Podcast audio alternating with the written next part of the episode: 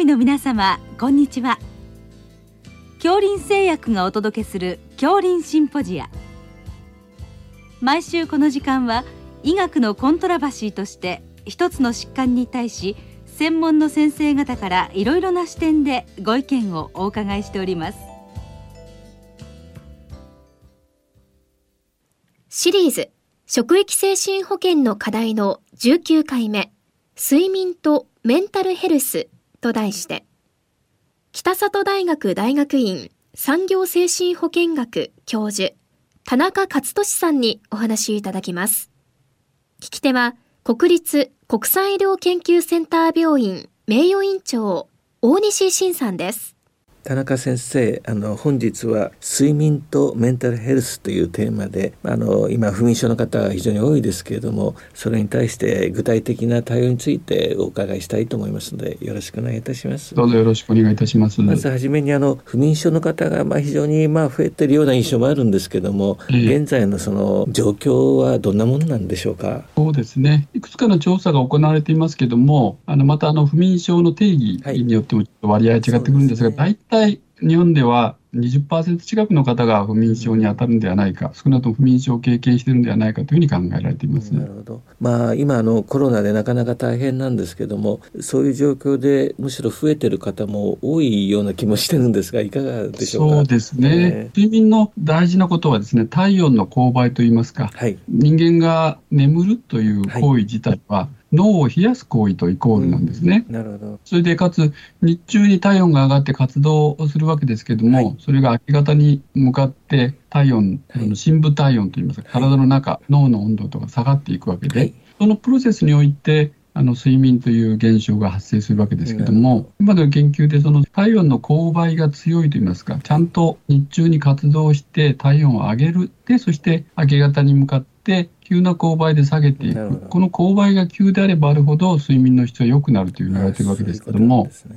あのコロナ在宅の時間が増えてしまって、日中なかなか体温を上げる時間がなくなってしまったせいで、この一番睡眠にとって大事な体温勾配を作ることがちょっとできなくなっている。まあ、それによってちょっと不眠症、寝れたとしても、睡眠の質がちょっと低下しているなと感じる方が多いというふうに考えられています。わかりました。それであの先ほど少しお話しされましたあの不眠症の定義ですね。まあなんか国際的に決まっているものとかあるんでしょうか？えー、そうですね。えー、あのこれは最近変更ありましたけども、これまではなかなか眠れないという入眠困難と、はい、途中で何度も目が覚めてしまうという中途覚醒と中覚醒と言われるものと、はい一回目が覚めてしまったらその後なかなか眠れないという早朝覚醒があります。これまではそれにプラスして熟眠障害といいますか寝た感じがしないっていうのが症状としてカウントされてましたけれども最近の研究ではその朝起きた時の自分がこう十分寝た感じというのは全く曖昧で実際の睡眠の質を反映していないということが分かってきたので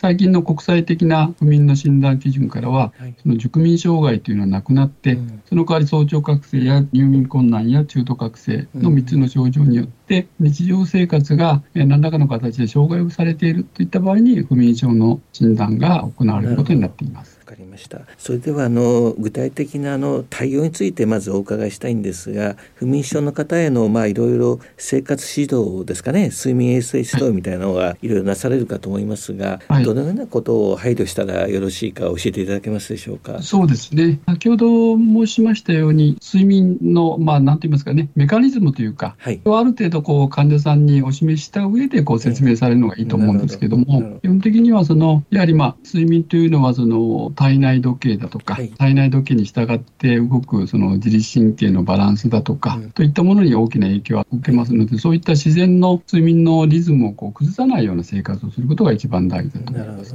まあ、そういう意味では一番大事なことは朝きちんと同じ時間に起きるというリズム作りが一番大事だと思いますね。あの嗜好品なんかは何か気をつけることとかありますか？そうですね、えー、あのその体内リズムに従ってですねその夜は交感神経が落ち着いて副交感神経が更新するつまりこうリラックスするようになってるわけですけども、それに従って睡眠も深くなるようになってるわけですが、はい、そのお休み前にやはりカフェインだとかの刺激物、うん、交感神経を刺激してしまうようなものを摂取してしまうとやはり睡眠の質は悪くなってしまいますしまた最近一番大きな問題になっているのははブルーライトの問題といいますか、すね、LED の中には、うん、あの今スマホもパソコンもテレビも大体 LED なわけですけども、うん、青色成分が入っていて、うん、この青色成分というのはほんの少しの量高量であったとしても睡眠の脳の温度を下げるようなホルモン、まあ、メラトニン、睡眠ホルモンと言われたりとかしますけどもそういったメラトニンの働きを急速に落としてしまうということが分かっています。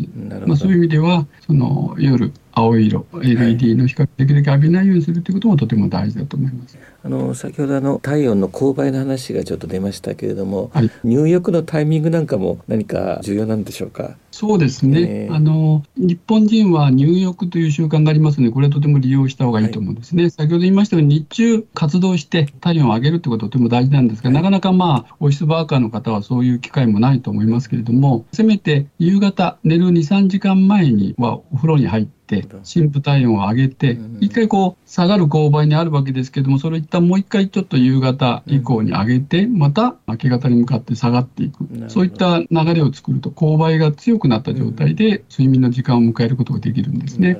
そういう意味では、夕方お風呂に入ったり、もしくはその運動をですね、ちょっと汗ばむ程度の運動強度は必要なんですけれども、そういった運動を20分ぐらい、ちょっと早足歩きで会社から帰るときにお家まで歩くとかっていう形で十分だと思いますが、そういった形で体温をちょっと上げていただくと、その寝る頃にはちょっとまた勾配が強くなるので、そうするとあの睡眠の質は良くなるというふうに考えられています。それではあの次にあの薬物療法についてお伺いしたいんですが、まあ、不眠も、まあ、入眠障害とか中途覚醒だとか、まあ、両方混ざってるとかいろいろあるかと思いますけれども具体的な薬物の使い方を教えていただけますでしょうか？そうですね睡眠の薬には短時間の作用型とか長時間の作用型、最近では超短時間の作用型っていうのがあるんですけども実際にはですねあのこの効いてる時間というのは人によって結構様々でちょっと使ってみないとなかなかわからないないというところがあるんですが、最近ではそういったその時間が短時間か長時間かというよりは、やはりまああの種類を選ぶといいますか、今まではベンゾジアゼピン系のお薬が中心だったんですけれども、最近では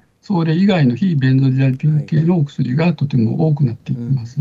先生方もご存知のように、ベンゾジアゼピン系のお薬というのはやはり依存を形成する可能性がありますし、夜中に筋弛緩作用もあるお薬もたくさんあるもんですから、高齢者などが夜間ちょっと中途覚醒をしてしまって、トイレに行こうとするときにちょっと力が入らなくて転倒しやすいというリスクもありますので、やはりまあ何よりも非ベンゾジアゼピン系のお薬を使うということは、まあよろしいんではないかなと思います。あの長期に処方される場合も多いかと思うんですけども、はい、そのあたりの何か注意点とか休薬のタイミングとかありますか？あ、そうですね。えー、あの睡眠学会をはじめとするあの睡眠の専門家でですね、あの休薬を念頭に置いた睡眠薬の使い方っていうこれに関するガイドラインが出されています。まあ、それを簡単に申しますと、基本的には睡眠薬はずっと漫然と使うものではないということ。大体、えー、2週間から数週間をめどに、えー、一時的に使ってで、できれば改善するとともに前減して中止を図っていくべきというふうに考えられています。まあ、あの実際に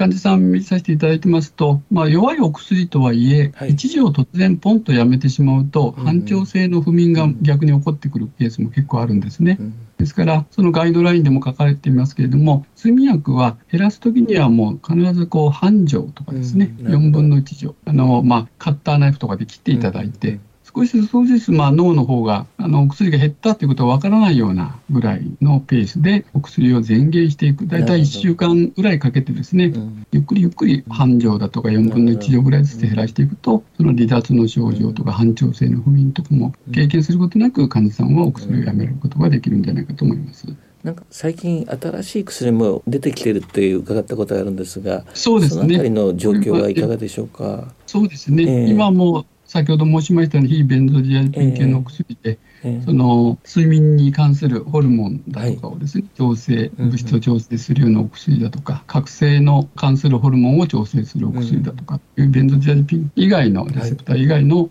作動薬が出てきていますので、はい、そういったものをその合わせて使っていただくといいかなと思います。まあ、ただ、ちょっとそのベンゾジアピン系のお薬に比べると、ちょっとこう、シャープに効く感じがないものですから、ちょっと物足らないと感じる方も多いかもしれませんが、それに、あの、先ほど申しました個人によって結構効き方が違うところがあるもんですから、何種類か自分でこう、先生の方で試していただくっていう工夫をしていただくと、必ず、非ベンゾジアピン系の薬でも患者さんに合うのが見つかるんではないかと思います。薬物療法以外では認知行動療法なんかもされることがあると聞いたんですがそのあたりはいかがでしょうか、ね、不眠の認知行動療法というのがありましてこれはあの様々な RCT を行われているんですがあの一般的な睡眠薬と同じぐらいの効果があってかつ安全性においてはより優位に望ましいというレビューがされているものです。具体的にはどのようにするんでしょうか？そうですね。えー、あの一つは刺激コントロール法というものです。それは何かと申しますと、大体不眠症というのもある意味習慣みたいなところがありまして、患者さんで不眠でなかなか眠れないという方でも、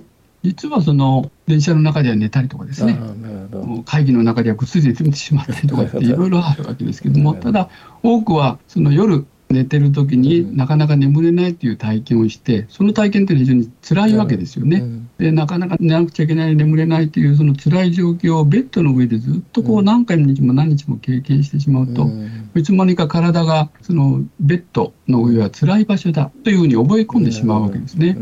そうするとそのソファーで座りながらテレビ見ながらうとうとってしてあ眠くなるからちょうど眠気が来たからそのままベッドに入ろうと思った瞬間目が覚める。あということは実は結構あることなんです。これはそういうマイナスの条件化が起こっているわけですね。で、この悪循環を切るために、まずはそのベッドでは眠れない時間はベッドに入らないという方法が刺激コントロール法というものなんです。そして具体的にはもう眠くなるまでベッドに入らない。で途中で目が覚めてなかなかまた寝つけないということがあったらもう一旦ベッドから離れるというのをします。でそうしてるうちにその、まあ、ちょっと厳しい状況ではあるんですけどもそれを2週間ぐらい続けていただくと、まあ、基本的にその間ベッドにいる間はほとんど寝てるっていう、そういうなるわけですね。そうすると体は勝手にあのベッドは寝る場所だっていうことをもう一回思い出してベッドに入ったからといって急に覚醒するっていうこと、そういった悪循環の習慣は、なくなるということですね。ありがとうございました。どうもありがとうございました。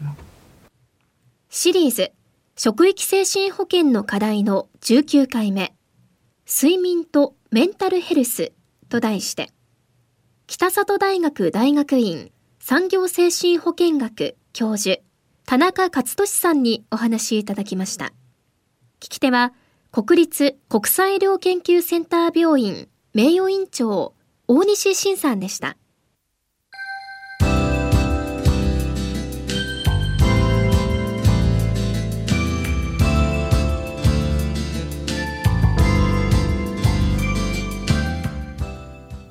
れでは恐林製薬がお送りしました恐林シンポジア。来週をどうぞお楽しみに。